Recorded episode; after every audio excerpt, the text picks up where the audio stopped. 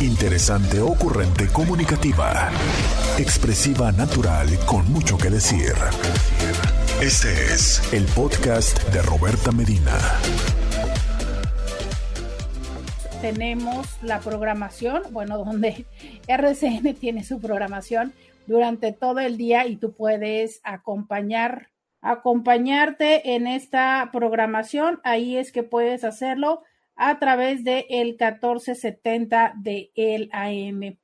Ay, Intis, también en las redes sociales, también en las redes sociales puedes acompañarme y es que también ahí es que me encanta que estés conmigo.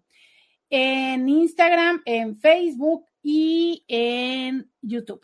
También en estos espacios puedes acompañarme y puedes eh, contarme y puedes decirme todo lo que tú quieras, que aquí estoy en Diario con Roberta. Y siempre con el gusto de estar contigo, de aprender juntos, de conversar de la vida, de las cosas buenas y de las cosas a veces no tan buenas de la vida, ¿no? O sea, que de eso va.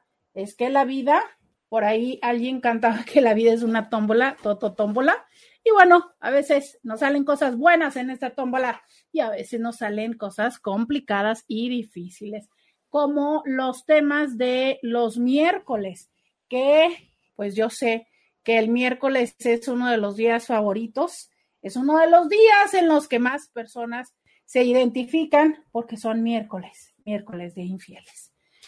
Ah, les traigo una nota que leí, que yo leí yo leí esa nota por allí y dije yo, no, hombre, es que es un tema que yo tengo que eh, platicar con ustedes en Diario con Roberto. Aunque ya saben que luego me gusta esperarme al siguiente, al siguiente mm, segmento, porque luego me parece que esto es así como, ya sabes, como en la escuela, que tienes 15 minutos para poder llegar tarde. Entonces, me gusta esperarme un poquito a que lleguen los demás para decirles de qué va a ir el tema del día de hoy. Pero sí, claro, claro, claro, no se me espanten, no se me inquieten. Todos los que les gusta que yo los miércoles hable de infidelidad, así va a ser. Hoy vamos a platicar de infidelidad, pero hay una nota que encontré en las redes sociales, en un periódico, que es en esta nota en la que baso la conversación del día de hoy.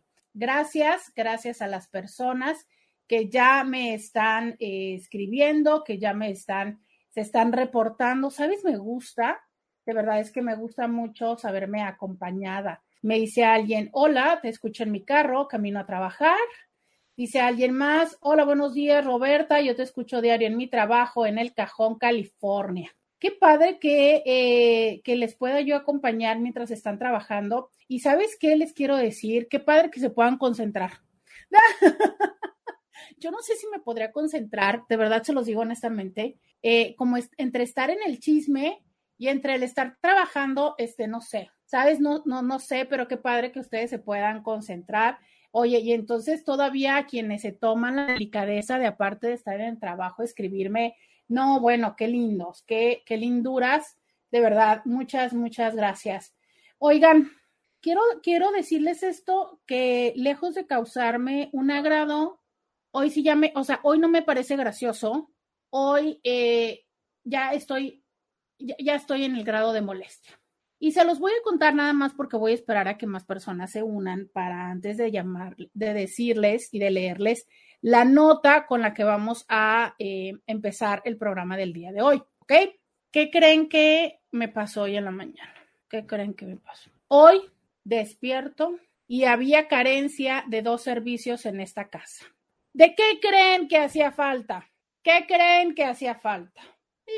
Ya saben, ya saben qué es lo que a cada rato desaparece en esta casa. Oigan, ya de verdad ya no me causa gracia. O sea, es, no hay motivo por el cual me hayan hecho corte de ese servicio el día de hoy. De verdad, no hay motivo. Exacto. Mis intis que ya me conocen ya me están escribiendo el gas. Exactamente, el gas. O sea, agua y gas. No, fíjense que ahora sí hubo agua. Lo que no tenía era internet.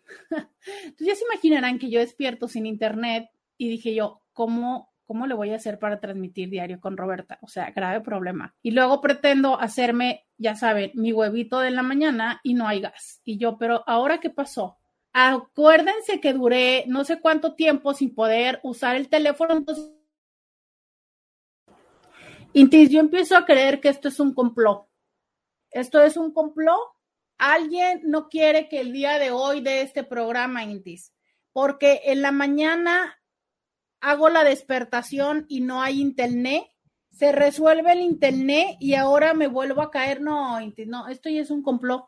Esto es un complot. Definitivamente alguien no quiere que yo les diga. Es más, yo creo que debe ser la compañía de gas que no quiere que me queje al aire de ellos. A eso seguramente debe ser.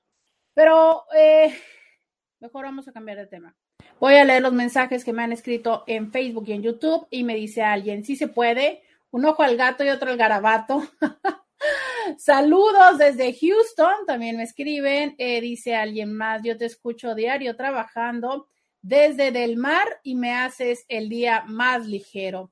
Eh, qué padre, eh, me parece chido, ¿no? Poder ser parte de que su jornada laboral sea más sencilla.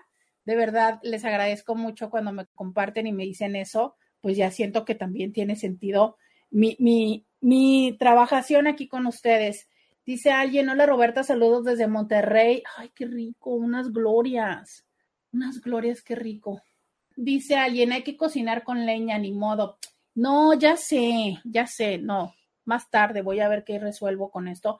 No, de verdad es que sí voy a ir ya así en modo mal plan, hacer la quejación intensa de, de esas, así como señora, señora violenta, pero antes de que sea violenta, o sea, sí es que no puede ser posible, Inti, ya estuvo bueno, o sea, ya. Ya esto es muy enfadoso que un mes sí y un mes no, un mes sí y un mes no. Y ahorita que hace frío y ahorita con Rumi, no, oiga, este, yo me baño con agua fría, pero no todo el mundo, entonces no, ahora sí hay que irse a quejar. Eh, me dicen por acá que si voy a ir en modo Karen, exactamente los que están familiarizados con estos términos, voy a ir así en modo Karen, en modo señora, en modo ya siéntese señora Exactamente, voy a llegar y voy a decir, quiero hablar con el encargado de este lugar. Sí, señores, no, no, ¿qué es eso que me estén cortando? O sea, es que ahora no hay, o sea, de verdad, de verdad, duré tres semanas sin usar el gas. Tres semanas sin usar el gas. O sea, en teoría me van a cobrar una semana de uso de gas. Y usé y duré dos semanas sin acceder a mi cuenta de banco, por lo que tampoco pude gastar dinero y nada más ingresaba dinero y había dinero. O sea, no, Intis, no. Díganme si me quieren acompañar, básicamente, díganme si me quieren acompañar, porque pues llega un momento en el que uno tiene que ir a pelear. Y de eso, de peleas, vamos a hablar el día de hoy. No estoy bromeando. Ahora me doy cuenta que el tema también es bélico. ¿Quieres saber de qué vamos a hablar el día de hoy en miércoles de infieles en Diario con Roberta? Pues espérate a la pausa. ¡Ah!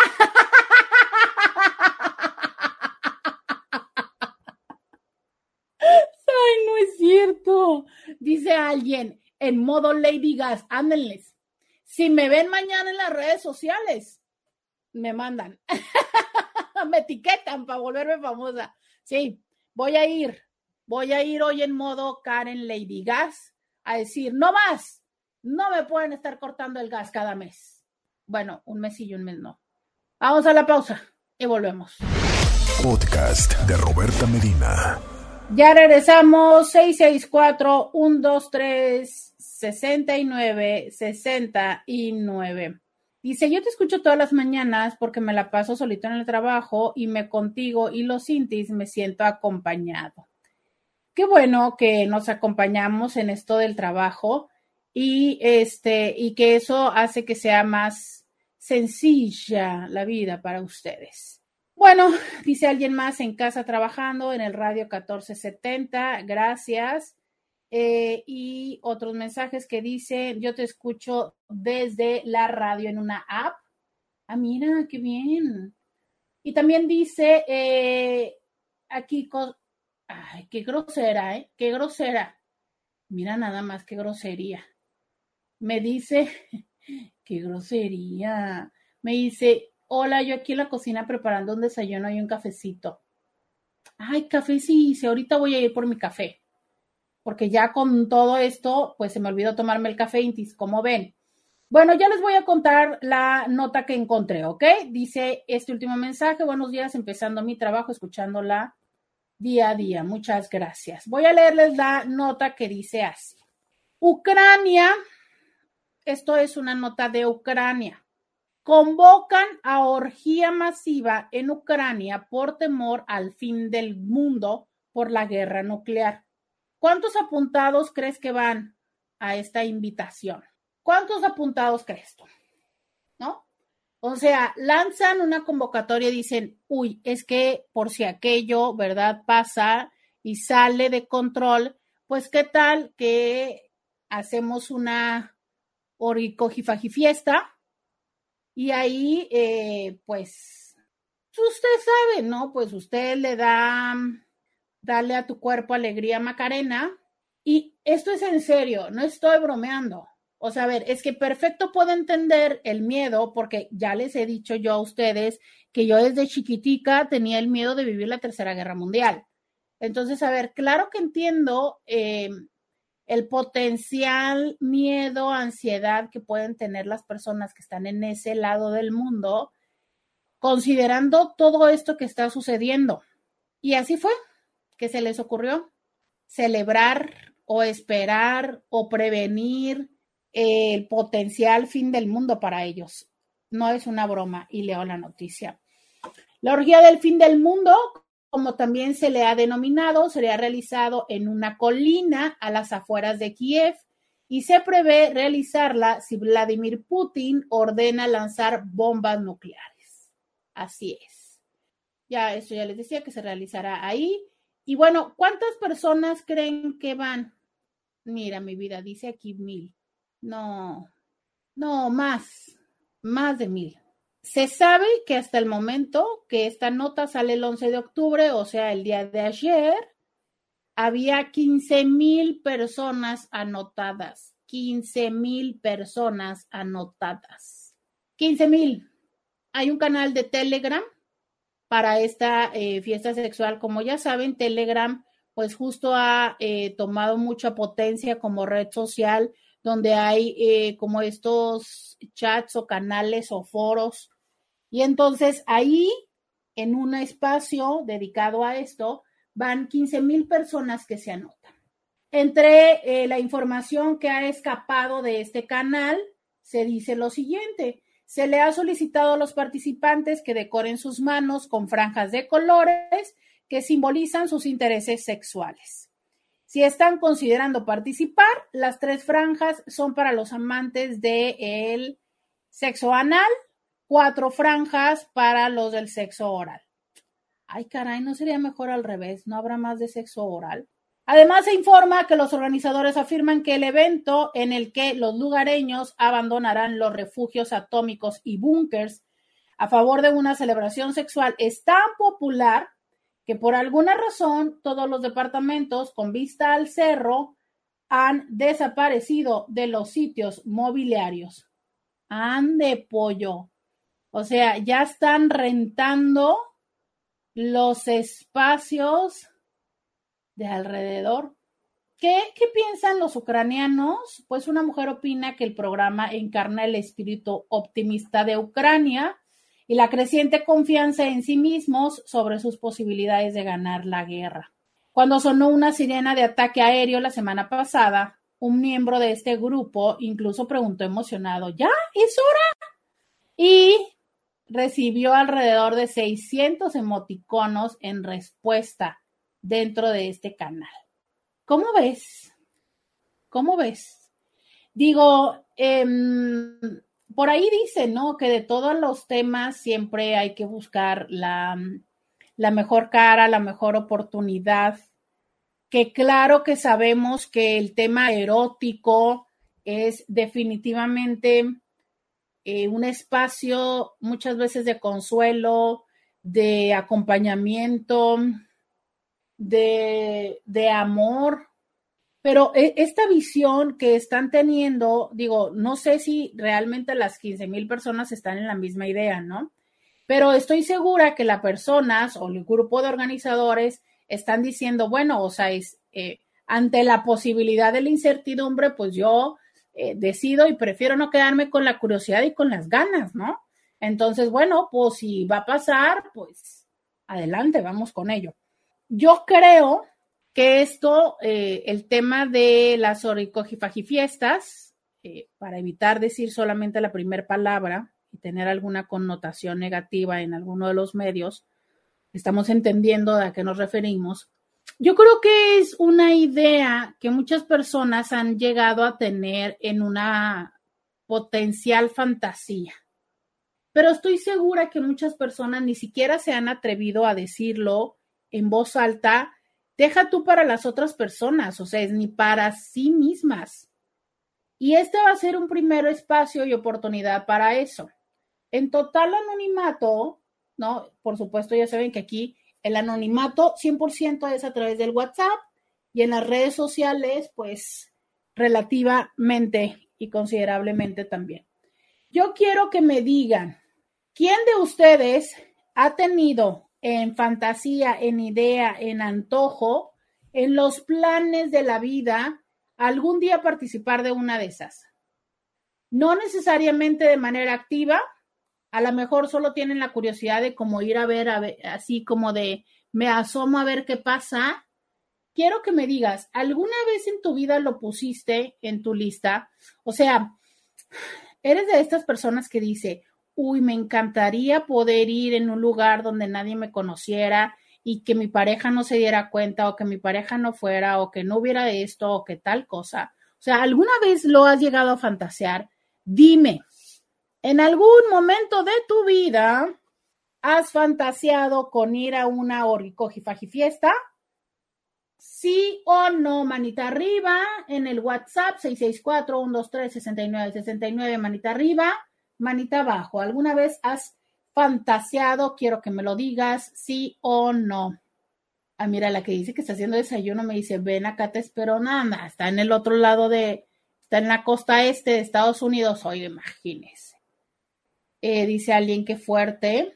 No, es que dice, ese señor Putin es muy agresivo. No, no, no, no, no. O sea, es, si Putin em, da a favor de que se den estas pruebas nucleares, si Putin ordena lanzar las bombas nucleares, este grupo de ucranianos van a salir de los búnkers y de donde están refugiados, se van a ir a esa colina y se van a pues, este, a compartir.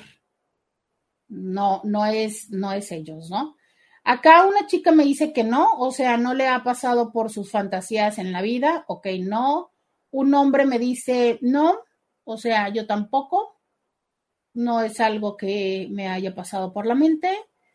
Eh, alguien más me dice 15 mil personas, dice, imagínatelos todos listos no, no puedo decir esto. Bueno, sí, dice, imagínate los todos listos ahí con la mano en, ya saben dónde, ¿no? Esperando a que anuncien las bombas. Pues, pues, claro, ese chavo seguramente estaba bromeando, ¿no? Que dijo, bueno, ya, ya va la historia, pero un poco sí. Entonces, esta persona dice que sí, esta persona va uno que sí. Ah, miren, ya apareció otra mujer que dice que sí. Ok, fíjense, apenas van dos que sí. Uy, no, Intis, aquí cómo vamos a llegar a los 15 mil, apenas llevamos dos.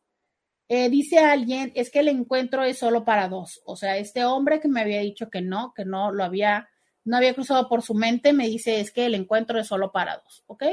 En Facebook y en YouTube nadie dice nada, nadie dice nada en Facebook y en YouTube. Aunque alguien dice, hola, hola Roberta, buenos días, tan hermosa como siempre. Y también agrega que viva el cook holding pues entonces yo creo que él eh, lo podríamos contar como a favor que sí. Entonces llevamos dos hombres que sí y una mujer. Uy, Intis. O sea que en esta, en esta casa no, no, no, pues no conseguimos, no, no, no la libramos, no llenamos. Y fíjate que esto es muy interesante, ¿eh? ¿Cómo se imaginan? ¿Cómo se imaginan que podría llegar a ser una de estas fiestas? Porque es que creo que ese es el tema.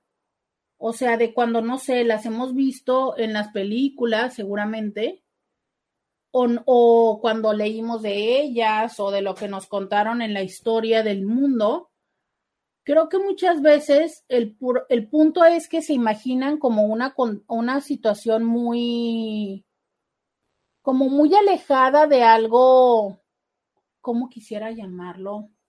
Sano, común, natural. Ándale, creo que esas son palabras más, más adecuadas, ¿no? O sea, como que creo que hay una idea de perversión detrás de esto.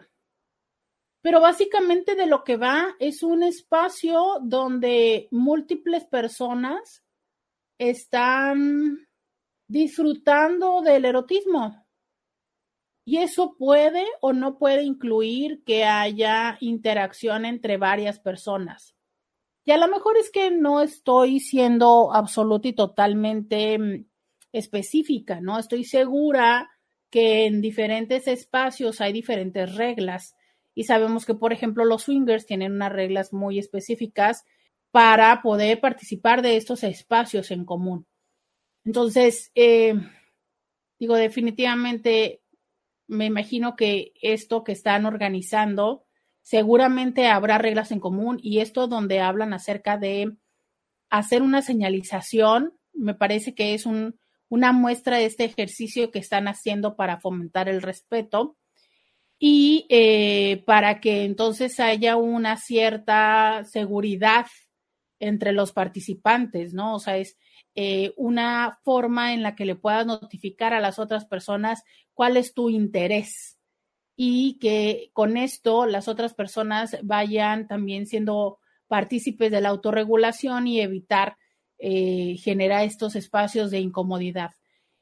Hay más que decir, yo, por el primer momento de esta, después de haberte leído esta nota, mi primer pregunta es si es que ustedes se han imaginado o les da curiosidad, tentación, ganas, lo tienen en la agenda como una cosa a, vivir al menos una vez en la vida o lo han fantaseado simplemente pues al momento de tener fantasías, recordemos que no todas las fantasías son para cumplirse, lo han fantaseado o es algo de lo que dicen no, no por no, no, no, por Dios, por la vida y por los clavos de Cristo, no es algo que se me antojaría nunca jamás en la vida. ¿Cuál es tu postura al respecto? Quiero saberla al 664-123-69-69. Vamos a la pausa y volvemos. Roberta Medina, síguela en las redes sociales. Ya regresamos, 664-123-6969, y estamos preguntando si en algún momento, ya sea por fantasía real o no real, se les ha antojado participar de una fiesta. No, no, no puedo decir esas palabras. Qué grosería que me escriban cosas que no puedo leer, Intis, porque lo tengo que traducir. Pero dice alguien, es que ya me imagino que ha de oler bien machina látex y a... Mm, pues otras cosas, ¿verdad? Eh, oigan, hablando de estos eventos, ¿saben qué eventos a mí, qué eventos sí me quedé como con la curiosidad y con las ganas? Saben que hace algunos años, pero eso sí ya fue antes de los 20, hicieron en San Francisco un masturbatón, no bromeo. Ya ven que mayo es el mes de la masturbación. Entonces hicieron un evento donde en una calle principal de San Francisco eh, estuvieron muchas personas participando de esta práctica como una manera de eh, naturalizarle, de decir, bueno, ¿saben qué? Esto existe, esto es, y dejemos de verlo de una forma negativa. Y pues eh, ya cuando yo me enteré, yo dije, ay, yo quiero, yo quiero ver qué pasa el próximo año y ya no hubo. Se acabó.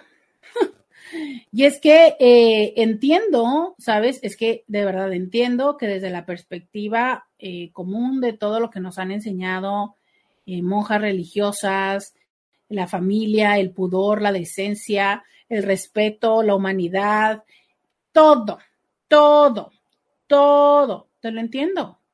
Te entiendo que nos han enseñado que es un acto íntimo, como me lo dijo alguien acá, ¿no? Eh, entre dos personas, que es algo que sucede justo en un espacio donde estamos solo tú y yo no donde hay tantas personas, no donde todo el mundo ve, no donde potencialmente te están viendo, ¿no? O te ven, pero a lo mejor donde incluso te invitan a participar o te dicen, ¿qué onda? ¿Puedo? ¿No?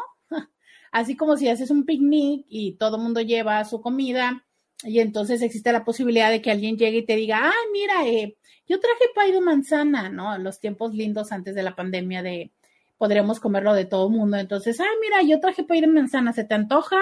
Eh, a mí se me antoja tu sándwich. Esto está muy literal.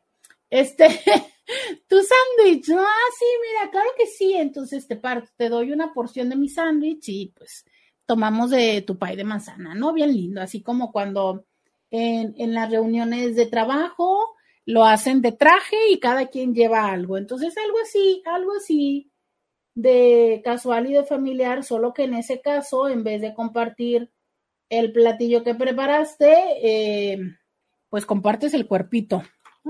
Así, así va un poco la historia. Dice alguien, lo bueno que eres buena traductora, entre comillas. Oigan, es que, ay, es que luego me ponen a decir cosas que me regañan a mí si las digo a estas horas de la mañana. Miren, otra chica levanta la mano. Bueno, van, van, ya van siendo más mujeres y más personas que se van animando, ¿no? Este, mm, otra persona que dice, hola Roberta, sí, claro. Bueno, eh, fíjate, alguien dice en Facebook, dice, pues no, la verdad no, ahorita no, joven. Em, yo creo que eso como tantas otras cosas, no necesariamente es algo que tendríamos que vivir todas y todos, ¿sabes? O sea, creo que en la vida y en, en, en, lo erótico, ¿no? Hay cosas que dices tú, va, o sea, quiero experimentar, quiero saber qué pasa. Hay cosas que a lo mejor solo, solo me permito explorar en la fantasía y tan tan, o sea, algo que me parece importante decir es, quienes en este momento han dicho no, pero para nada, ni loca, ok, ok, no tendrían por qué haber dicho sí, muero por eso, ¿no? Y también nos toca entender a las personas que han dicho sí, que es bastante válido que alguien más diga no. Y justo el reto, una vez más, es que como pareja lleguemos a coincidir en ello porque lo que yo encuentro muy frecuentemente es, yo sí tengo la curiosidad, o sea, yo sí iría y mi pareja me dice, pero nada que ver. Miren, yo recuerdo un tiempo, un momento, hay un fotógrafo que a mí me encanta, la verdad, le perdí la pista hace unos seis años que ya no he buscado información de él, pero para eso está el Google, ¿verdad? Y en este momento lo vamos a hacer. Hay un fotógrafo que se llama Spencer Punick y este señor eh, lo que hace, no, no, ay, quiero llorar. No, otra vez no me di cuenta. Spencer, ay, qué coraje.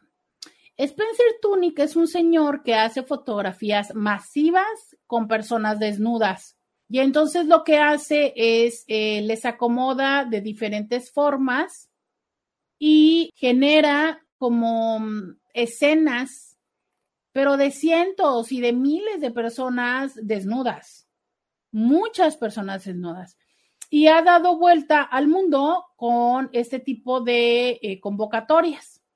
Entonces, en el 2007 vino a México y lo hizo en el Zócalo. Y en aquel tiempo yo estaba como en pañales en todo esto, ¿no?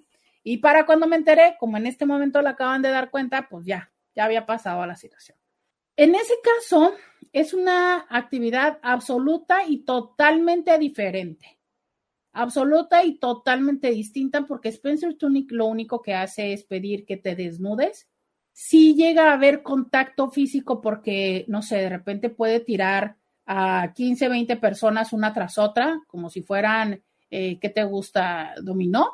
Y entonces las personas pueden llegar a tener un contacto, pero como si fuera pues una fotografía grupal donde acomodas a múltiples personas y al estar desnudos, pues hay un contacto físico, pero cero, de hecho, parte del reglamento que te piden, de hecho, parte del reglamento que les decía yo que Spencer Tunick eh, tiene como mucho cuidado en este sentido de decir, a ver, esto no es con la intención de que nadie le falte el respeto de nadie y te solicitan que firmes y que leas, es más, desde que te das de alta en la página, te hacen saber todo esto, ¿no? Que la intención es que se vea el desnudo como una expresión artística, pero como parte de la naturalidad del cuerpo humano y que está prohibido que se haga ciertas como interacciones, aproximaciones, insinuaciones entre las personas. Entonces es un ambiente donde se experimenta la desnudez como tal y donde aparte me imagino que ha de ser chidísimo el hecho de ser consciente que participas de la creación de una expresión artística. Las fotografías son muy padres. Les invito a que en algún momento lo googleen. a mí me encantan sus fotografías. Y bueno, ahorita que lo llegué a googlear, resulta que en el 2022, o sea, en este año, regresó a México. Gracias. Me voy enterando. Pero ¿por qué les hablo de Spencer Tunick? Porque eso me parece que es un evento que ayuda, ¿no? Y que te pone de frente con derribar las barreras del pensamiento y de los juicios en torno a la experiencia multitudinaria de la desnudez y que resalto que esto es en un ámbito no erótico. En otro momento hemos platicado de las playas nudistas, de cómo las playas nudistas tienen la intención de que se experimente el cuerpo humano desde lo natural, sin el morbo, sin la intención de erotizarlo, ni de generar experiencia erótica entre las personas. Y creo que esto es uno de los principales limitantes que tenemos los seres humanos, que no hemos experimentado el cuerpo en la libertad. El cuerpo y la desnudez está llena de tabús. Y en cuanto al propio cuerpo, mostrar el cuerpo como es, esté lleno de tabús, pues entonces es uno de los argumentos que más se utiliza en el término de por eso el encuentro erótico es únicamente con una persona. Y créeme lo que hay personas que me ha tocado atender en consulta que viven eh, desde ese lugar la idea de que una vez que yo me divorcie, una vez que quede viuda, una vez que haya alguna condición que me lleve a no estar con esta persona con la que he vivido este proceso de desnudez, no lo voy a volver a hacer con nadie más. No es por la parte eh, de la intimidad y de la entrega, es por la parte del temor, ¿sabes? Por la parte del pudor. Que a ver, el pudor me parece que también es una condición que nos ayuda como a entendernos e incluso te podría decir que organizarnos pero que también me parece que tendría que ser algo cuestionable, ¿sabes? Porque mm, el, pudor verdaderamente, ¿de qué nos cubre? ¿De qué nos protege? O sea, es em, bajo qué fundamento entendemos que el cuerpo es algo sucio, es algo vergonzoso, es algo que tenemos que cubrir, ¿sabes? Y claro que sí, en momentos hay que entender que no es para mostrarlo eh, frente a todas las personas o en todas las circunstancias, pero de alguna manera, en la manera en la que, de alguna forma, en la manera en la que vamos apropiándonos de la naturalidad de nuestro cuerpo, creo que también podemos vivir en mayor espontaneidad nuestro erotismo. Y yo no te estoy diciendo que lo tengas que vivir con todas las personas, te pregunto si es que tú vives, estás eh, contento y te apropias de tu propio, te apropias de tu propio cuerpo, ¿sabes? Conozco muchas personas que no pueden salir de la regadera si no están enredados en, en toallas, que no permiten que su pareja les vea, que las sábanas, ¿sabes? De eso va un poco la idea, o sea, es Obviamente, si tú lo vives así, obviamente, si tú no te permites que tu pareja te vea, obviamente, si crees que el cuerpo es algo que debe de estar tapado, pues difícilmente podríamos hablar de un erotismo muy amplio, ¿no? Porque si para ti el cuerpo es algo que se debe de tapar, pues seguramente eso es dentro y fuera de las prácticas eróticas. Pero yo quiero seguir platicando de esto, o sea, ¿Qué opinas de esta noticia? ¿Participarías? ¿Has tenido fantasías? No.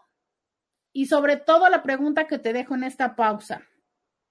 ¿Qué harías si tu pareja te dice, Oye, Juan, oye, Marta, resulta que, pues yo sí quiero ir a la Oricojifaji fiesta, o resulta que yo sí me enteré que vino el, el, el fotógrafo y sabes qué, quiero ir. Quiero ir a formar parte del grupo de personas que participan de esta fotografía. ¿Qué onda? ¿Qué piensas? ¿Qué haces si tu pareja llega y te pide esto? ya escuchamos la opinión de Scooby, ahora quiero la de ustedes, pero de aquí a que me la mandan, vamos a la pausa. Ya volvemos. Podcast de Roberta Medina. Oigan, eh, otra persona. Ah, que les decía. No, es que pensé que estabas al aire. Entonces. ¿Qué decías que no quieres que me enterara, Roberta? No, dije que ahí les encargo que cuando quieran ir al baño no enteren a Scooby para que no se enteren todos los cintis. Eso dije. Que señor Scooby ya les dijo a todos ustedes que yo había ido al baño. De mi propiedad. Es muy triste esto. Pero aquí todos se enteran ustedes, cintis. Yo, si me quedo sin gas, si me quedo sin agua, si voy al baño. ¡Qué bárbaro! Es a eso a lo que se le llama intimidad en esta vida, caray. Todo pasa, todos se enteran ustedes. Aquí, a este nivel de Inti somos. Oigan, dice alguien, hola Roberta, buenos días. No, gracias. Si yo no pienso que sea sucio, yo creo que es algo muy especial y digno de respeto. Y me manda una fotografía de un señor que anda por alguna calle anda en bicicleta y está básicamente desnudo. Bueno, también te voy a decir una cosa, ¿eh? ¿eh? muchas veces ese tipo de situaciones tiene que ver con, es que a veces es muy común que las personas que no están teniendo mucho contacto con la realidad visiten la desnudez pública. ¿Y desde dónde lo explicamos? Desde eso. A ver, es que eh, la limitante de que tengamos que estar vestidos la imposición de la vestimenta es justo esto, una imposición social, ¿sabes? O sea, la sociedad eh, al paso del tiempo fue exigiendo ciertas formas de vestido. Incluso se sabe de los primeros momentos donde solamente eran gasas que cubrían nuestro cuerpo. Incluso, y ya lo hemos dicho, ¿no?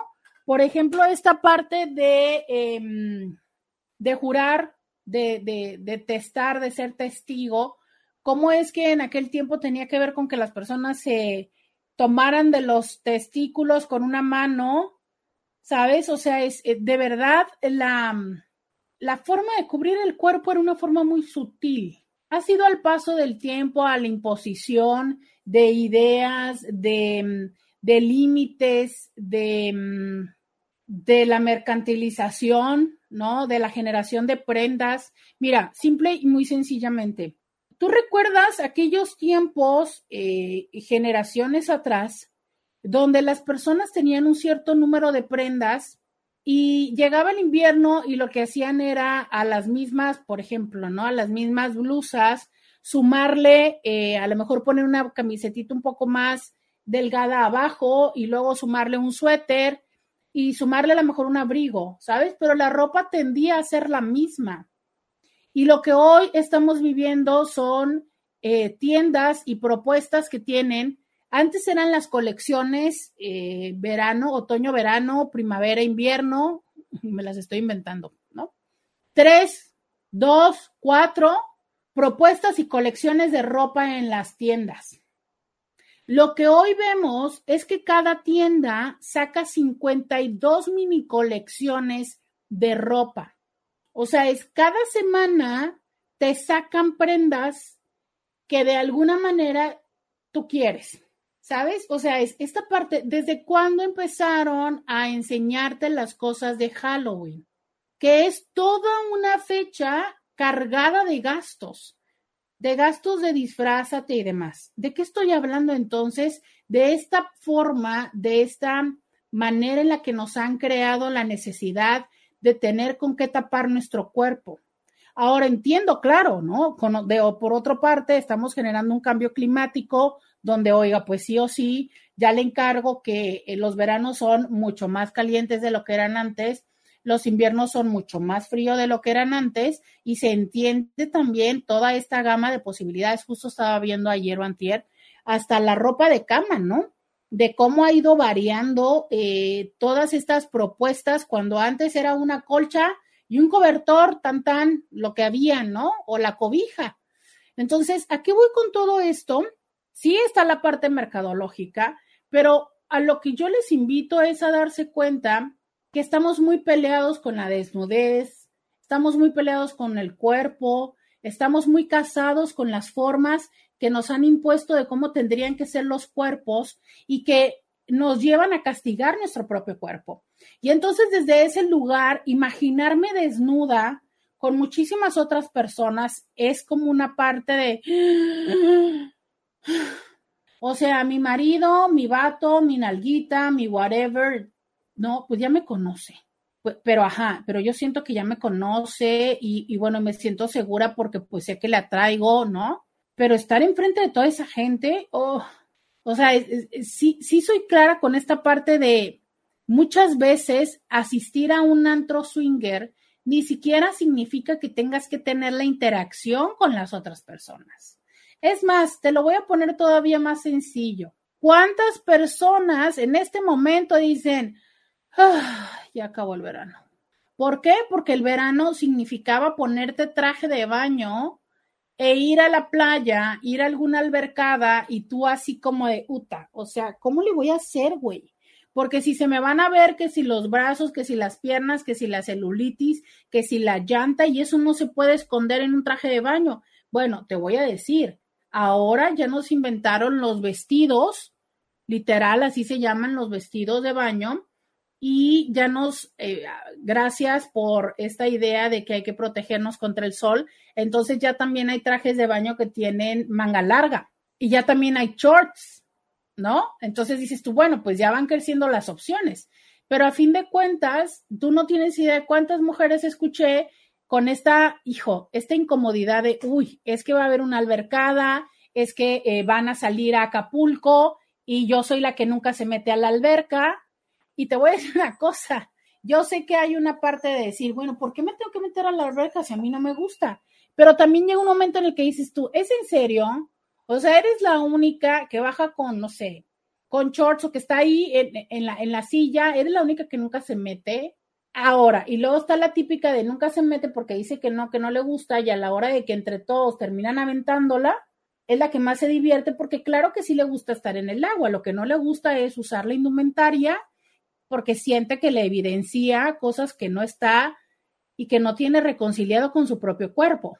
Entonces, yo sí te pregunto, ¿tiene que ver el tema de tu corporalidad con el simple hecho de permitirte fantasear, con la experiencia de eh, tener encuentros eróticos en público? Porque fíjate, en esta primera parte yo ni siquiera te estoy diciendo interactuar con las otras personas, ir, meter mano o que te metan mano, no, yo simplemente te estoy diciendo, en esta propuesta que ellos dicen, vamos a ir a una colina, 12 mil personas y ahí vamos a estar.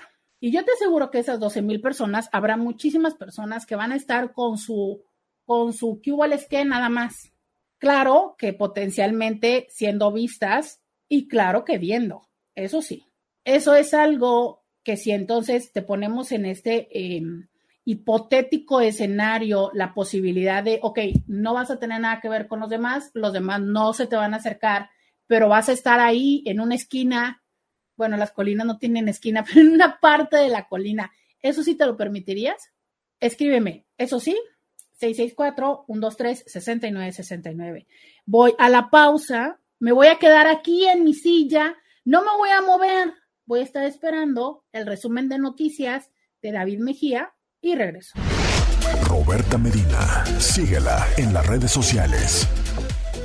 Ya regresamos, 664 123 69 69. Bienvenidas, bienvenidos a la segunda hora de Diario con Roberta.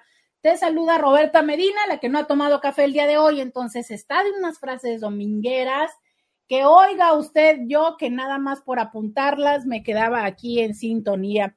El día de hoy, que es miércoles de infieles, y la pregunta está haciendo, son varias, pero básicamente donde quiero llegar es a que si hay permiso, cuenta como infidelidad o no. Y estábamos, eh, estábamos comiendo rábanos cuando yo les leía esta nota que me encontré el día de ayer en un periódico digital y eh, este periódico que, que habla acerca de este grupo de Telegram, de este lugar donde ya más de 15 mil personas se han apuntado para una orgicojifaji fiesta masiva en Ucrania. Y esto ocurrirá en una colina a las afueras de Kiev. Si Vladimir Putin ordena lanzar bombas nucleares, estas 15 mil personas saldrán de eh, estos refugios atómicos y estos búnkers a llevar a cabo esta celebración. Parte de la organización es eh, poner en las manos franjas de colores donde van a eh, ellos hablar, o sea, donde, bueno, no van a hablar, pero es, me imagino que, no sé, morado si eres bisexual, rosa si eres mujer lesbiana y así sucesivamente. Y con el número de franjas, las prácticas, o sea, tres para el sexo anal, cuatro para el sexo oral, que les digo que a mí me parece, pero bueno, ¿no? Yo lo, creo que lo habría hecho al revés. Y em, de esta manera, las personas que me imagino que anden por ahí caminando por la colina, pues estarán expresándole el mensaje a los otros de qué es lo que estarían dispuestos a hacer. Y entonces yo les preguntaba, oigan, es que en una primera parte de este programa ¿Ustedes han en algún momento considerado, lo tienen parte de su fantasía, lo tienen parte de su agenda o, eh, o para nada? O sea, es como de, no, por Dios, por los clavos de Cristo, yo jamás haría eso. Esa fue una primera pregunta. Y antes de irme a la pausa, estuve tomando unos, una parte del programa para hablar acerca de cómo es que no tenemos una buena relación con nuestro cuerpo, de cómo es que muchas de las veces es esto los que nos hace que lleguemos a pensar eh, limitadamente en las fantasías, justo esto, o sea, que no seamos capaces de fantasear mucho, que no nos permitamos fantasear, porque nos topamos rápidamente con esta idea de la desnudez, con esta idea de la poca aceptación a nuestra corporalidad. Y yo les decía hace un momento que si entonces eh, la propuesta fuera no participar del encuentro grupal sino solamente estar ahí eh, formando parte de esta celebración, ¿no? O sea, que tú pudieras estar en un espacio apartado y estuvieras solamente con tu pareja, si así te permitirías ir. Lo que incluiría, sí, derribar estas eh, ideas limitantes, barreras de estar teniendo un encuentro público, que en otro momento yo se los he dicho, es una de las prácticas que muchas personas se encuentran muy erotizante, pero que sí, em, si bien es cierto, yo como sexóloga la apoyo porque entiendo cómo puede ser excitante para las personas, me parece que también debe de ser en un marco de respeto y de contexto donde se entienda que no están niños presenciando y también donde no se está obligando a personas a las cuales esto no les va a presenciar esos actos. Por eso, en este caso hipotético, esa colina resulta ideal. Y yo sé que a lo mejor ya está resulta el burlo de la colina, pero es que aquí dicen que se van a ir a una colina, ¿no? Ya puedes hablar. Fueran mordazas, Roberta. Fueran mordazas. Roberta, quiero opinar sobre el tema de, de que cómo la ficción a veces supera la realidad. Todos conocemos esta caricatura de los Estados Unidos muy polémica, de una familia y de niños que hacen cosas de grandes. ¿no? En, esta, en, esta serie de televisión de, de caricaturas, dibujos animados, al inicio igual va a caer una bomba atómica, se va a acabar el mundo, bien, bien, no lo recuerdo porque tengo tiempo que ya no veo esta caricatura, pero va a iniciarse una guerra o algo así, es el tema también del inicio de la... ¿De, la ¿De los Simpsons? Y ¿De los Simpsons o de quién? Están en la iglesia, corren, salen de la iglesia, corren y se meten a la taberna de Moe, al bar. Y los que están en la taberna de Moe, en el bar, corren y se meten a la iglesia. ¿Por qué traigo este, este, esta ficción a la realidad? Es exactamente lo que tú estás narrando, aunque tú ya nos diste a conocer el por qué, ¿no? una celebración ancestral, que precisamente si este señor chiflado manda una bomba y empiezan, ellos harán entonces esta, esta situación.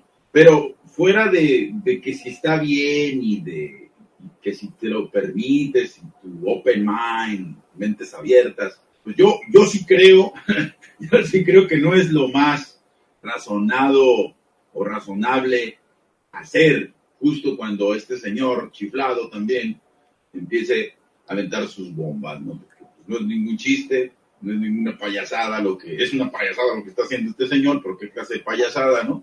Mandar bombas e empezar quizás una, una tercera guerra mundial. Pero este, yo creo que eso no es lo, más razonable, aunque tú ya nos has documentado sobre el porqué de, esta situación, pero creo que no es lo más idóneo o, o lo mejor razonado, pensado, como seres pensantes en una zona donde pues todos los ojos del mundo están puestos y que de alguna manera la participación con estas mismas mentes, con estas mismas personas debería, creo, mi muy particular eh, punto de vista de creer y de pensar debería ser otro. Pero bueno, por eso es mundo, no somos iguales y porque más vale que todos pensemos diferente.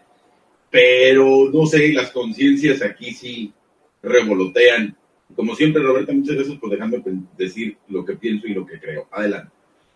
Es que, o sea, sí entiendo el concepto eh, real de decir, a ver, es que si potencialmente en unos minutos o en un momento llegas a tener una consecuencia de radiación, de peligro, de X y de Y, como de verdad es que eh, pensarías estar ahí, en esa colina, pero también entiendo que muchas otras personas puedan, ante esta perspectiva, decir, a ver, es que, ¿se acuerdan cuando precisamente en el programa del día de, lunes, y no me acuerdo si fue esta semana o la semana pasada, filosofábamos un poco de, a ver, si yo pudiera decidir cómo terminar la vida. Entonces, si, si potencialmente estoy viviendo el peligro de no saber si es que voy a pasar, si voy a terminar el día, decido estas últimas horas que sí estoy teniendo, invertirlas en una, en una actividad placentera, en una actividad de mi bucket list. ¿Qué es el bucket list? Ya lo hemos eh, mencionado en otro momento, que es la manera en la que eh, le denominan a esta lista de cosas pendientes por hacer en la vida, que puede ir desde, no sé, casarme, tener hijos, conocer Europa, escribir un libro, estar en una eh, fiesta, este, tener un millón en el banco, potencialmente puedo decir, a ver, en este tiempo voy a invertirlo en cumplir algo que pueda estar en mi bucket list, que a ver, si yo estoy sintiendo que tengo horas, pues la realidad está en que el proceso de tener una multinacional no se va a cumplir. Entonces, entiendo que pueda parecer escena precisamente de una serie, guion de una serie televisiva, eh, de un capítulo de caricaturas, claro, o sea, entiendo que el, el escenario incluso parezca cuestionable. Por algo se convirtió en una noticia, ¿no? Y por algo es que la traigo a reflexionar con ustedes. Y sí, entiendo que muy probablemente las personas digan, no, pues, o sea, a ver, si yo me siento en ese riesgo, pues yo lo que quiero es ir a estar con mis seres queridos, es ir a, no sé, eh, y es que de esto se han visto muchísimas escenas de películas donde se sabe que ya viene, hay, justo ahora recuerdo una Ay, pero luego ya saben que yo los nombres de las películas, pero si divinamente los trastorno. pero para eso los tengo ustedes. Díganme cuál es esa película, Intis, donde están un, un hombre y una mujer y... Em, sí, ya sé que en esto es muy poca información. Espérenme, espérenme, ahí voy, ahí voy. Es un volcán que estalla y entonces ahí viene la lava y que las y, la película termina en que estas dos personas eh, terminaron así abrazados y entonces llega la, la lava y los petrifica. Y, y, de tiempo, de, ¿cómo se llama esa película? Por favor, ayúdenme, ayúdenme. Bueno, en fin. Y entonces hay muchas personas que están corriendo en sentido contrario de la lava, pero ellos dos en este fin de película es como de, oh, nos vamos a morir, te amo, y se besan y ahí se quedan, ¿no? Entonces, em, bueno, claro, listo, que eso nos han enseñado, como, como en el último momento decidir estar con los seres amados. Sí, pero hay personas que perfectamente también pueden decir, tengo tres minutos, ¿no? O sea, voy a ir a hacer esto. No, no se llama así, se llama, pero sí tiene un nombre, es que no es Troya, ¿eh? No, se llama... No, no sean groseros, Jurassic World 2, no. Creo que es Troya, creo que es este... Troya, Troya. Dice alguien, el pico de Dante. No, el pico de Dante no. Ay, qué grosería. Acuérdense. A ver, vamos a ver si alguien más se la sabe. Pompeya, gracias. Gracias a Marta. Esa Marta sí se sabe las películas, ¿eh? Ya ven, les dije que era algo como Troya. Pero era Pompeya. Bueno, ya, ya, ya se acordaron. Ahora vamos a poner este audio. Hola Roberta, buenas tardes.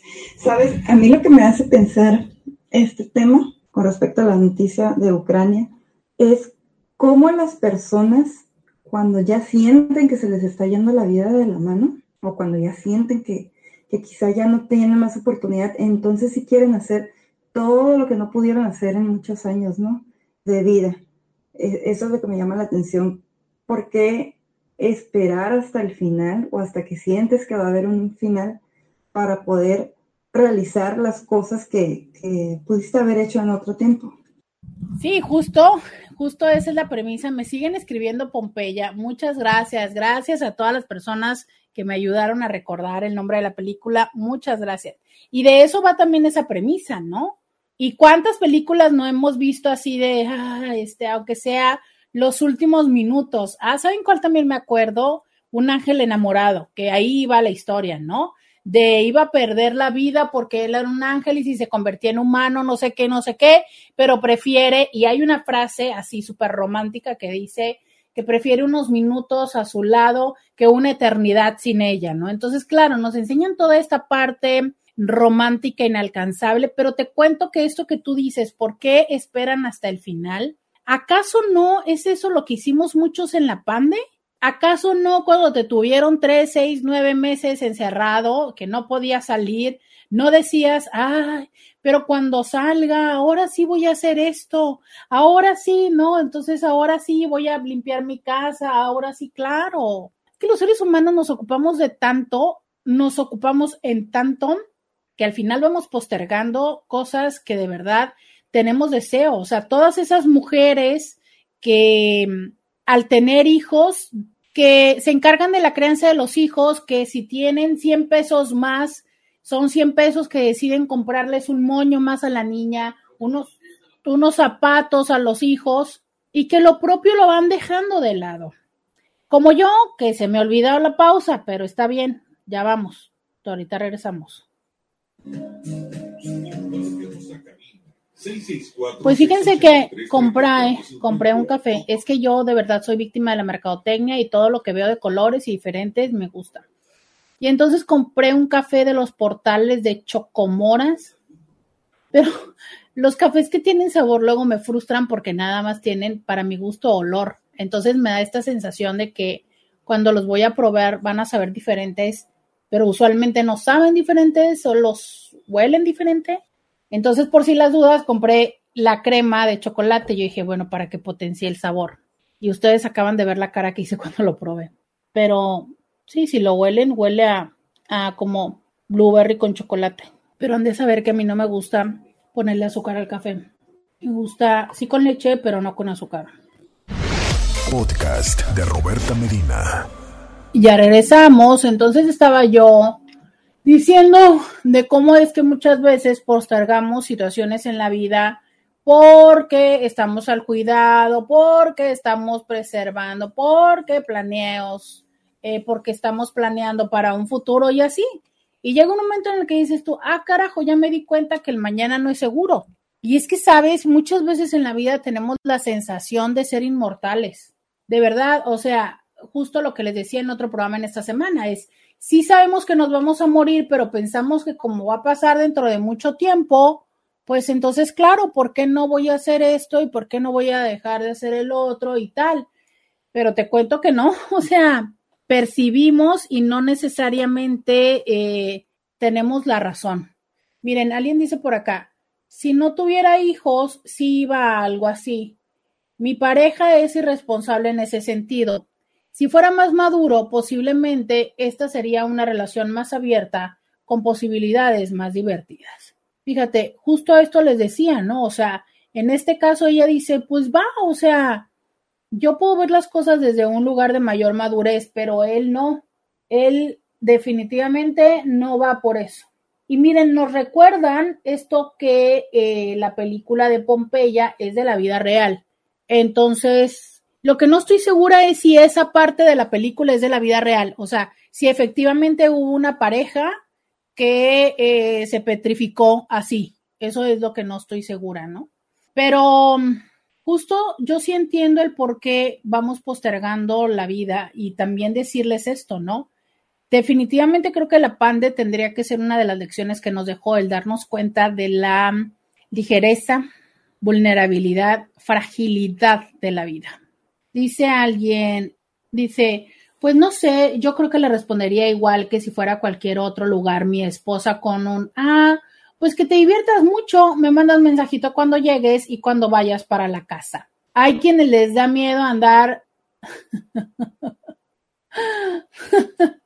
Esto lo dijo por cuando yo les decía, oye, si tu pareja te dice, pues fíjate que quiero ir a eso que están convocando, ¿no? O quiero ir a la foto de Spencer Tunic, ¿tú qué le dirías? Y él dice, no, pues yo le digo eso, ¿no? Así como de, me, está bien, está bien.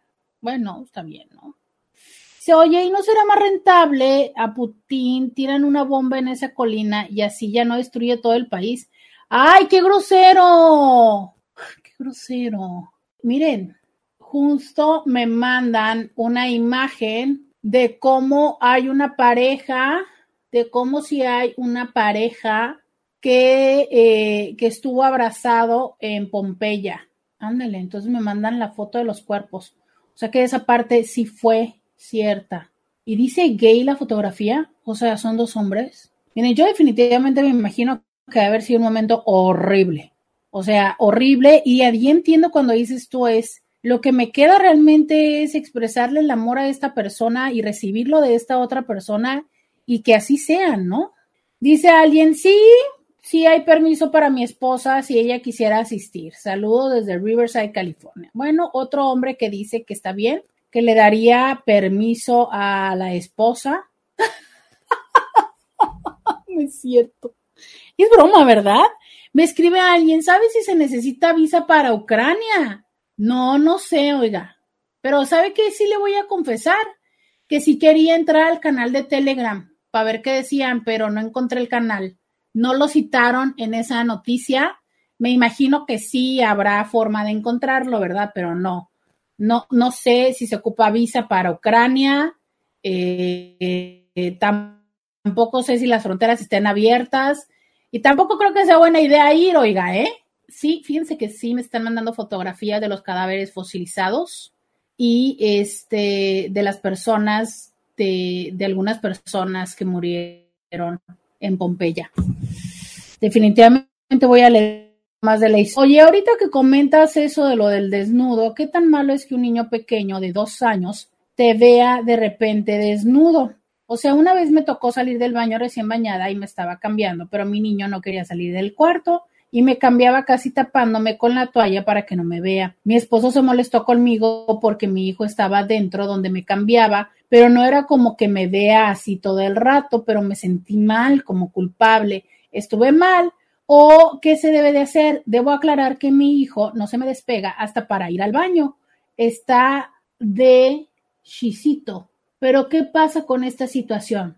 Mira, creo que quien tiene más tema al respecto es tu marido. Los hijos usualmente tienen este tipo de convivencia y más con mamá. O sea, es muy frecuente que mamá se meta a bañar con el hijo, que el hijo vea el cuerpo desnudo de mamá, hasta que llega un momento en que los mismos niños se van marcando la distancia. O sea, los mismos niños te dicen, ya, yo me baño mamá, y luego es un momento muy frustrante para las mamás porque obvio que los niños no se bañan bien o se meten y se mojan y no, y no se ponen el champú o el jabón o no se lo quitan bien. Entonces, las mamás usualmente pasan por encima de esa solicitud de intimidad de los niños de decir yo lo hago mamá porque se sienten frustradas y luego van y lo bañan, a pesar de que el niño te dijo, ya yo lo hago solo. Entonces, es ahí donde hay que sacar herramientas o eh, lograr que el niño también como que acceda y te invite para que tú le termines de enseñar cómo bañarse, pero que no sea una imposición de,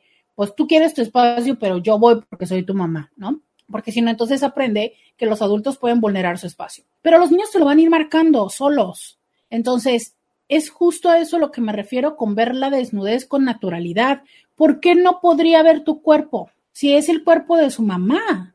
O sea, si es, si es una mujer la mamá que lo ama, ¿no? O sea, no se trata de que vea el cuerpo de todos sus cuidadores, pero es esta la manera en la que le vas también enseñando y mostrando la naturalidad, el respeto a sus partes, ¿no? Que más bien es a sus genitales, o sea, que es nadie puede tocártelos y el nadie puede tocártelos es nadie.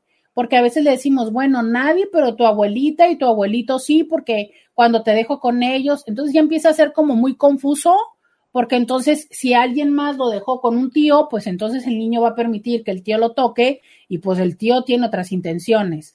Entonces, es por eso que también es importante que cuando dejemos a los hijos tengamos como una relativa noción de cuánto tiempo podemos dejarlos para asegurarnos de, eh, de que solo ciertas personas tengan acceso a su cuerpo en caso de necesitar limpieza o enseñar también a los niños a que puedan eh, realizarse el proceso de higiene. Pero no, o sea, es como una parte de naturalidad, ¿sabes? Conocen el cuerpo y ya, tan, tan, y te va a preguntar, mamá, ¿pero qué tú tienes pelos aquí? Ah, bueno, porque cuando creces te salen cabello, te salen bello y se llama bello, ¿no? Y los niños también le preguntan al papá y ven el suyo y dicen, ah, caray, ¿no? Entonces ya le toca a papá explicarle que en algún momento va a crecer y, ¿sabes? O sea, es como, es cuerpo, es cuerpo. Es justo ahí donde empezamos a enseñar esa relación con el cuerpo. Dice, muchas gracias porque sí me tenía un poco preocupada al pensar que hice algo malo. No, o sea, los que tenemos morbo somos los adultos. Ahora bien, si empezamos a detectar que el niño empieza a ser morboso, o sea, empieza como a espiarte y empieza a preguntar y empieza a hacer bromas y todo, ahí ya hay como una forma de, em, donde podemos acercarnos, platicar con él y normalizar y naturalizar las cosas, porque tampoco se trata de eh, sembrar morbo en los pequeños, ¿no? Es, simplemente como una parte pues, natural del cuerpo, pero en la manera en la que lo vamos haciendo como más, eh, más prohibitivo, más eh, así escondido, más culposo, pues claro que entonces aprendemos que mm, hay un algo, ¿no? Y entre más tú te escondas, obvio, yo más voy a querer ver por qué te estás escondiendo y ahí empezamos a sembrar estas dinámicas que no son positivas, como la de pasarse del corte. Esa tampoco es una dinámica muy positiva. Por eso voy a la pausa y regreso. Roberta Medina, síguela en las redes sociales. Eh, regresamos, me dice alguien en, en WhatsApp. Buenos días, mi mente me dice que sí me gustaría participar en uno de esos eventos, pero mi pudor y las influencias religiosas y familiares creo que no sería capaz. Qué conflicto, ¿no? Sí, y sabes que a veces es como simplemente una idea que uno dice, ah, pues estaría chido, bye. Y bueno, ya lo dejas, pero cuando realmente lo quieres, ese es el problema. El tener un gusto, una atracción, unas ganas de, de algo que tanto nos dijeron que no. Entonces, desde ahí sí entiendo a estas personas que dicen, ¿sabes qué? Por si sí o por si no, eh, yo no me quedo con las ganas, no me quedo con las ganas. Entonces, eh, finalmente, y creo, gracias, afortunadamente no estamos en esas circunstancias. ¿Sabes? No estamos en esas circunstancias de, de guerra, de incertidumbre, de ansiedad, porque también entendamos esto. O sea, eh, si a ti te dicen que potencialmente son las últimas horas de tu vida, ¿qué desearías hacer? Y vuelvo a decirles, entiendo que hay personas que dicen, no, yo quiero estar con mis seres queridos, yo voy y visito a mis papás en tal lugar, yo voy y visito a mis hijos, yo quisiera que todos mis hijos estén conmigo. Claro, y a su vez tus hijos tendrían probablemente y potencialmente otros vínculos, ¿no? Con quien desearían estar también. y volvemos a esta parte donde es simplemente hipotetizar de todas estas eh, situaciones locas que están pasando en este mundo, de las cuales no logramos eh, encontrar la razón, ¿no? Pero me pareció interesante eh, esta nota que justo tiene todas estas potenciales líneas, ¿no? Hacia dónde ver, como desde preguntarles, y esto es una pregunta para ustedes que me encantaría que me escriban en el WhatsApp. Si ustedes supieran que en ese hipotético caso o en el de Pompeya, o sea, queda poco tiempo, ¿qué desearías hacer? ¿Qué decidirías hacer? Porque justo creo que es una vez más esta realidad a la cual nos enfrentamos muchas personas conscientemente durante la pandemia. O sea, esa realidad de la cual hablamos en muchos momentos de decir, ok, hemos aprendido que la vida va de tener dinero y de construir pero llegado un momento, ni todo el dinero del mundo te puede salvar, porque les hablé y les conté esta historia de esta chava que su papá era director del banco, si no me equivoco, del Banco Santander, y que a pesar de tener todo el dinero del mundo, es que no hubo forma de salvarlo porque no había un respirador. Y, cómo es que muchas personas teniendo el dinero y seguramente personas que allá en ese espacio tienen el dinero, pero que no hay forma en el que detengan la potencial bomba, ¿sabes? O sea, es... Y entonces en esos momentos, en esas horas, en esas condiciones, dices tú, híjole, ¿no? ¿Qué, qué, qué manera tan rápida de reponderar tu vida y decir, esto es algo que sí, eh, que sí quiero experimentar, que sí quiero hacer Seguro es que por eso existe esta costumbre que no es solamente desde eh, los espacios y los reclusorios que sí tienen la pena de muerte, que no es en México, de dar esta última cena a las personas, ¿no? O sea, que es, pues sí, ok, elige lo que tú quieras cenar, te lo vamos a dar. Pero que se sabe que eso existía desde el momento, desde antes cuando existía esta práctica militar de... Mm, ah, caray, se me acaba de ir en este momento el nombre. Del fusilamiento, ¿no? Entonces, claro, esta parte de, esta es tu última voluntad, ¿no? ¿Qué quieres cenar? Esta es la última cena, te vamos a dar lo que tú quieras cenar. ¿Cuáles son tus últimas palabras? Porque es que los seres humanos, parte de, de nosotros es la importancia de la trascendencia. ¿Y cómo trascendemos si no es a través de las acciones, de aquello que dejamos, de eh, aquello que construimos, de aquello que decimos? Entonces es parte como de este derecho de cuáles son esas últimas palabras, cuáles son esas últimas acciones, cuáles son esos últimos placeres que quieres tener. Y yo creo que desde ahí, pues estas personas dicen, bueno, pues vamos a aprovechar y porque de verdad yo sí creo que es una práctica que potencialmente es más, o sea, a más personas, estoy segura que a más personas de las que escribieron hoy se les antoja, les ha pasado por la mente, pero como les digo, estoy segura que son cosas que no nos atreveremos a decir, a aceptar en público. De hecho, te puedo asegurar que muchas personas de las que están en Facebook o en, Instagram justo no lo dijeron porque estaban en público, ¿no? De estas personas que como saben que todos los días se conectan o que vaya a quedar huella. Y te estoy diciendo con honestidad que estoy también segura que muchas personas ya han estado en una práctica grupal y que hoy no se atrevió nadie a decirlo. Y que probablemente si hubiera sido el tema mañana jueves, más personas, sé que hay personas que vienen los jueves que sí lo hubieran aceptado, ¿no? es una realidad, ¿es eso castigable? ¿Es eso desagradable? ¿Es de fasto? No. De verdad que incluso yo siento que es mucho más aceptable porque es en un entorno donde las personas que están participando están de una manera voluntaria.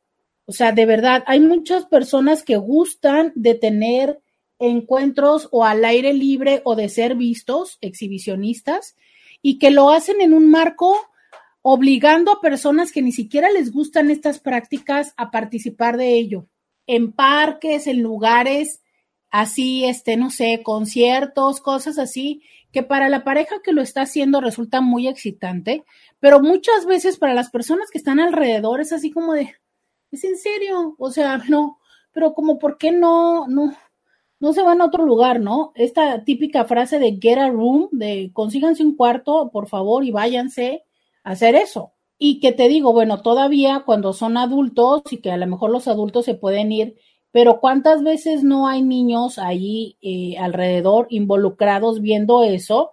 Y que ahí tienes a los papás haciendo malabares para explicarlo, pero que de todas maneras una vez que ven esas imágenes, pues no es como que se borren, ¿sabes? Por más que los papás generen una explicación aparentemente coherente, pues no, o sea, creo que esas son de las prácticas que sí tenemos que tener presente que pueden derivar en un delito, porque recordemos que un abuso sexual no solamente es un acto eh, penetrativo, también incluye el obligar a personas a ver ya sea material sexualmente explícito o actos eróticos. Entonces, eso también es una condición que tenemos que tener presente a quienes nos gusta mostrarnos, que entonces, preciso por eso, eh, son estos espacios importantes que existan, porque son esos lugares donde vas a ir y vas a encontrarte, entonces sí, a personas que, por ejemplo, les guste ver y que estén ahí porque quieren ver, no tu vecino o tu vecina, ¿no? Que tú juras, porque esto es una cosa muy interesante. Los exhibicionistas juramos que los que nos ven nos quieren ver y disfrutan de vernos. Por supuesto, es parte del exhibicionismo. Pero te lo juro que no necesariamente es así, ¿sabes? Muchas veces derivan molestia o como te digo, muchas veces derivan una situación muy compleja. Entonces, y te lo digo en todo sentido, yo les he dicho, dejemos de pensar que el exhibicionismo es solamente esta práctica sexual de un señor con una gabardina que de repente te abre la gabardina y te espanta. Sí, bueno, eso es lo que también nos han enseñado en la tele, ¿no?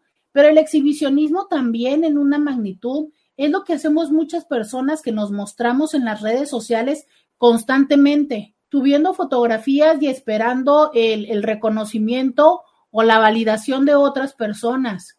Los que somos generadores, los que somos creadores de contenido, también hay una parte de exhibicionismo, o sea, ¿qué es el exhibicionismo? Es esta parte de mostrarse hacia los otros, ¿sabes? Entonces, claro, los que estamos consistentemente de manera activa en las redes sociales, hay una parte de esto, que se nutre con la respuesta positiva de quienes consumen este contenido. Por eso en que yo también sea tan insistentes en decirles, no sean gachos.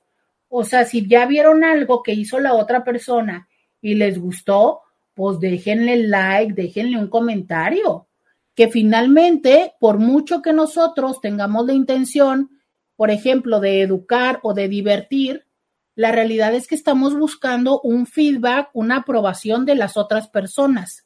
Y esto es parte de una dinámica muy natural y muy humana, ¿no? Entonces, por eso siempre les digo, no sean gachos, dejen algo por ahí.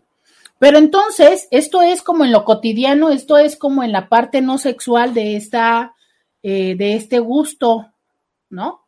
Conocido como exhibicionismo. Pero cuando ya estamos hablando de lo sexual, ahí sí que me parece muy importante que las personas que tengamos claro el no imponer, ¿no? Nuestra presencia, nuestra práctica y de cómo me parece que en la manera en la que somos conscientes de este gusto, también podemos consciente y activamente buscar espacios donde haya personas que compartan nuestro gusto y que incluso puedan participar de ello, activa, directa o indirectamente. Vamos a la pausa y volvamos. Podcast de Roberta Medina. Miren, Entis. Miren, Entis. Yo estoy aquí apasionada, intensiada con este tema, pero es que tengo un, tengo un este grillito conciencia que me está remarcando mis intensidades con ustedes, pero es que sí, de verdad, es, hay cosas que yo ya les he dicho y luego pues me, me, me gusta remarcarles cuando ya se las he dicho para que, para que vean que sí es cierto, Intis, para que vean que, que, que, sí es importante, pues, que por eso ya se los he dicho de muchas formas, Intis, de muchas formas, muchas formas se los he dicho. Eh, dice alguien, los adultos enseñamos el morbo a los niños y los bañan junto con ellos desde que son bebés. Los niños crecen con naturalidad, aceptando el cuerpo tal y como es. Lo viví con los míos, que llega el momento en el que los niños empiezan a pedir privacidad y se separan solos cuando empieza la adolescencia. Y luego agrega, dice, pero hay sus extremos. Una pareja que conozco ponen eh, porno explícita sin ningún tipo de restricción en su sala, como si fueran caricaturas. Hasta su bebé que gatea mira esas cosas tan fuertes. Un día me tocó verlo cuando fui con mis hijos y me tomó por sorpresa. No, bueno, ya ese es el extremo. Sus hijos platican todo eso con sus compañeros y eso ya se me hace enfermo, la verdad. Eh, entiendo que para ellos sea muy natural y que justo, muy probablemente la intención de ellos es eh, generar naturalidad en todos los aspectos, oiga, pero no, permítame. O sea, hay un tiempo y una edad para que nosotros como seres humanos podamos entender de qué van los encuentros eróticos y que es parte del contexto y de la madurez. Mire, yo le explico lo siguiente. Los niños muchas veces se impactan y sufren cuando ven los encuentros eróticos, porque un encuentro erótico entre dos personas, o sea, el acto de la cogición, para que me entienda, es un acto que aparentemente y sin contexto es un acto violento, es un acto de, de sometimiento. Hay un cuerpo encima del otro, usualmente el del hombre encima de la mujer. Y los sonidos que generamos, principalmente las mujeres, pero también los hombres, los sonidos que generamos son muy similares los de placer y los de dolor. ¿Por qué? Porque tenemos el mismo aparato fonador. Entonces, si usted no sabe de esto y usted es una cría de dos o tres años que se levanta por la noche, ya sea porque tiene sueño, digo, porque tiene frío, sed, porque escuchó algo, va caminando con sus piecitos y su entendimiento del mundo y ve que hay alguien encima de la otra persona con un movimiento encima de la otra persona y con un movimiento así repetitivo, fuerte, intenso, y que la otra persona hace sonidos que es el mismo sonido que hace cuando se agarra el dedo en la puerta del carro, ¿no? O que se pega con algo, ¿qué piensas tú? Pues que el hombre que está arriba, que aparte es tu papá, le está haciendo algo a tu mamá, ¿sabes? Entonces, si no hay una explicación, si no hay un contexto, el tema es así como, ¿qué, qué pasa aquí? ¿Sabes? Entonces, también existe esta otra parte que es cuando los niños están en la cama y son y participan de ello, por eso les digo que el abuso sexual también incluye esa forma. Y que los adultos dicen, es que ya se durmió, ajá, pero entonces empiezan a mover la cama empieza a haber esos sonidos, aunque sean sonidos ahogados.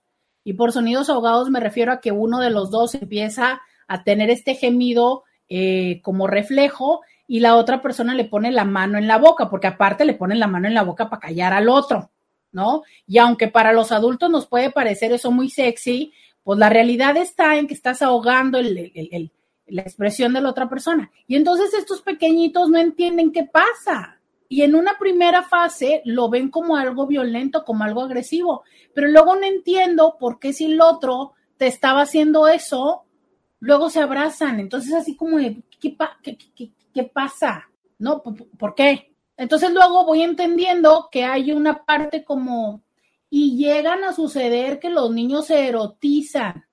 De verdad, es importante también entender que pasado un tiempo o primera esta, esta primera etapa, llega a suceder que también se erotizan, o sea, también sienten placer, ¿sabes? Y esto puede a veces ser confuso. Hay niños que sienten mucha ansiedad porque como interpretan estos gritos o estos gemidos como, como dolor o como violencia y están interpretando también que es mi papá que yo amo o mi mamá, ¿sabes? Entonces viven con ansiedad que ya se acabe, que ya se acabe. Esto me lo han dicho muchas veces en consulta, por favor. Se los he dicho de muchas veces y se los digo de todas las formas y se los voy a volver a decir y se los diré. No piensen que los niños se duermen. No se permitan tener una interacción sexual con otro niño en la cama, por favor, con otro niño, qué mal, con ningún niño en la cama. Por favor, no lo hagan. yo los escucho en consulta como adultos que hay consecuencias. No es cierto que se duermen, o sí, se duermen, pero se despiertan. Dice alguien, mi esposa, eh, mis hijos, si mis hijos la ven desnudas, no hay ningún problema. Mi hija de 16 y mi hijo de 6. El problema que yo entre y la vea desnuda, ya sea cuando se está bañando o cambiando, se enoja mucho que porque no le aviso que voy a entrar. Y ahí ya tiene que ver otro tipo de pudor. Sabes, es muy curioso porque, fíjate, es muy curioso porque dirías tú, pero ¿por qué mi hija puede entrar y no pasa nada? ¿O por qué mi hijo puede entrar y por qué conmigo sí? Bueno, porque hay como cierto pudorcillo que uno guarda con las personas cuando te quieres ver bien, ¿no? Entonces, como no hay una intención de que mi hija me vea, te voy a poner una palabra tonta, bonita o en pose, ¿no? O como cuidada, pues entonces, bueno, es, e, ella entra y me ve y sale y tal. No me va a decir cualquier cosa o a lo mejor no pasa a decirme, ay, mamá, ¿por qué tiene las boobies ahí? O, o X, seguramente ni me ve, o sea, no pone atención. Pero entonces cuando entras tú, yo sé que me ves, ¿sabes? Y a lo mejor me gustaría, no sé, que, que no me veas con esta luz, este, que todo se ve o algo así. Entonces, ese es el pudorcillo lindo, sexy, que todavía se guarda y que está chido entre las parejas. Entonces yo te diría, no lo veas así como de, ay, qué sangrona. No, no, yo creo que es como ese pudorcillo así como de, ay, déjame acomodo, ¿no? Yo, yo lo vería así. Yo creo que, que por ahí va la historia, ¿no? Por ahí.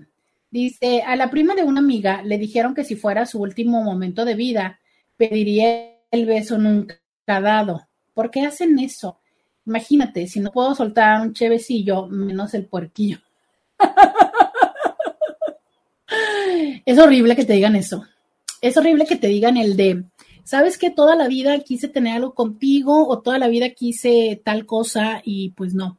Sí, pues, porque entonces ahí en ese momento abren la posibilidad de la fantasía, del siempre jamás y del nunca tal. Híjole, no sé, no sé. Y es que de eso hay muchos de chistes, ¿no? De, y es que estaba en la, en la cama y le dijo, ya te voy a decir lo que nunca te he dicho y te acuerdas del cuerpo de bombero, todas esas cosas que claro, parecen muy lindos de chistes, pero que en la realidad cuando alguien te dice, ¿sabes qué? O típico, ¿no? Ya me voy a casar y entonces quiero que sepas qué tal cosa y tú así de, como para qué me lo dices a este momento, ahí es donde les digo que hay ciertos sincericidios que de verdad no suma hacer en la vida, no suma, Intis. Pero bueno, el día de hoy es un tema que no es que pueda haber una conclusión científica, a fin de cuentas es eh, una de las tantas formas en las que el mundo está respondiendo a este terrible fenómeno que es la guerra a este terrible fenómeno que tiene que ver con lucha de poder de unas cuantas pocas personas donde lastiman a muchas personas, donde ya ha habido muchas vidas que han sido arrebatadas por esta tonta eh, forma de los seres humanos de pensar de que el poder se demuestra.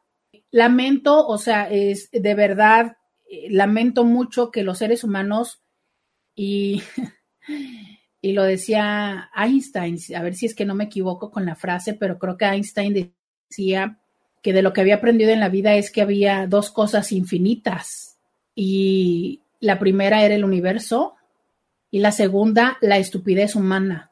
Y decía, y de la primera no estoy tan seguro.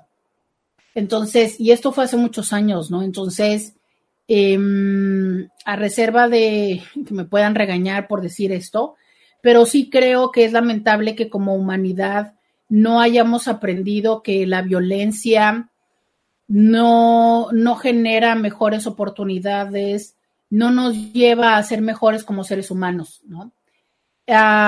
que sigamos usando el miedo como la mejor herramienta para dominar a otras personas, que sigamos creyendo que tenemos que dominar a las personas, que sigamos pensando que, que somos dueños absolutos de cosas que, que son la misma naturaleza, que es el petróleo, que son los terrenos, ¿sabes? Em, tantas cosas que como, como humanidad seguimos tan estancados como ese primer momento cuando peleábamos por el mamut y cuando nos aventábamos flechas, pero ahora nos aventamos armas, eh, bombas, armas biológicas y, y, otras tantas cosas, ¿no? Que no hayamos aprendido de las consecuencias de detonar estos artefactos, cómo eh, trascienden al paso de los años y de las generaciones y cómo afectan eh, a los que todavía quedan vivos por las radiaciones y por tantas cosas.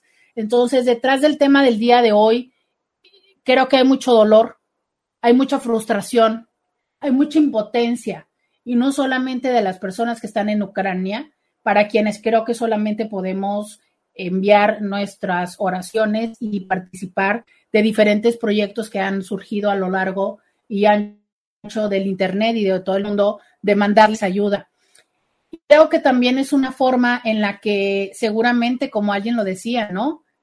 Están sacando como su, su mejor manera de esperanza y de buscar un algo de sentir que tienen control, porque creo que eso es esto, o sea, buscar el tener el control de cómo pasar ese tiempo.